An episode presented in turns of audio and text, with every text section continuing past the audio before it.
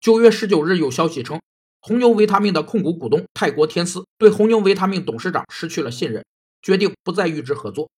双方长期处于争夺红牛品牌的纠纷中。随着合资企业期限到期，红牛维他命被撤销清算的可能性越来越大。合资是指两家或多家公司共同出资，利润共享，风险共担，组建新企业进入新的市场领域。此外，还有技术许可证、联合投标、特许权经营、其他短期或长期合同等企业合作的形式。企业间的合资模式有三个特性：一是合资可享受到对方资源的利好，但对企业的控制力也会受到牵制。二是为进入高科技或高门槛产业，企业间常采取合资的策略联盟；三是合资者们具有财务性投资和策略性投资的动机。